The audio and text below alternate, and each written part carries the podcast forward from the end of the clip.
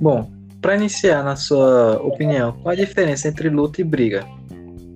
A única diferença entre briga e luta é a existência de regras, juízes e medalhas. A briga desumaniza o outro e pode até matar. E já na luta, as intenções do outro são consideradas, sua proposta combativa e suas habilidades, enfim, sua meta de vencer. Bom, agora qual a relação entre o negro e os indígenas nas, nas lutas?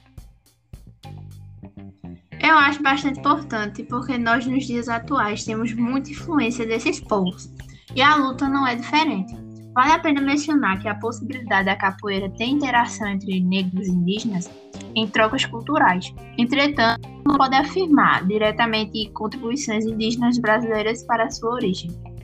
Bom, mas outra pergunta. O que você acha sobre a importância do negro e do indígena da luta? Como já disse antes, acho muito importante, pois temos muitos laços com esses povos e nas lutas não seria diferente. Hoje temos lutas de origem desses povos de grande significado. Bom, e você pode dar exemplos sobre isso? Sobre essa luta?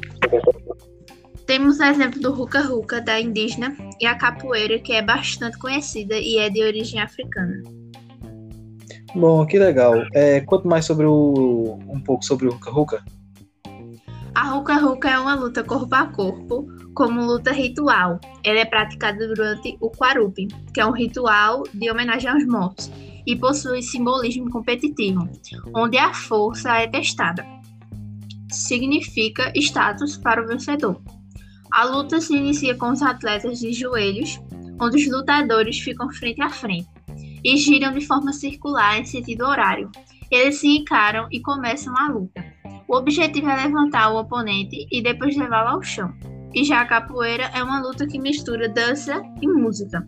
E ela é o nosso legado, que representa a resistência do nosso povo, malemolência e gingado, que é a cara do Brasil.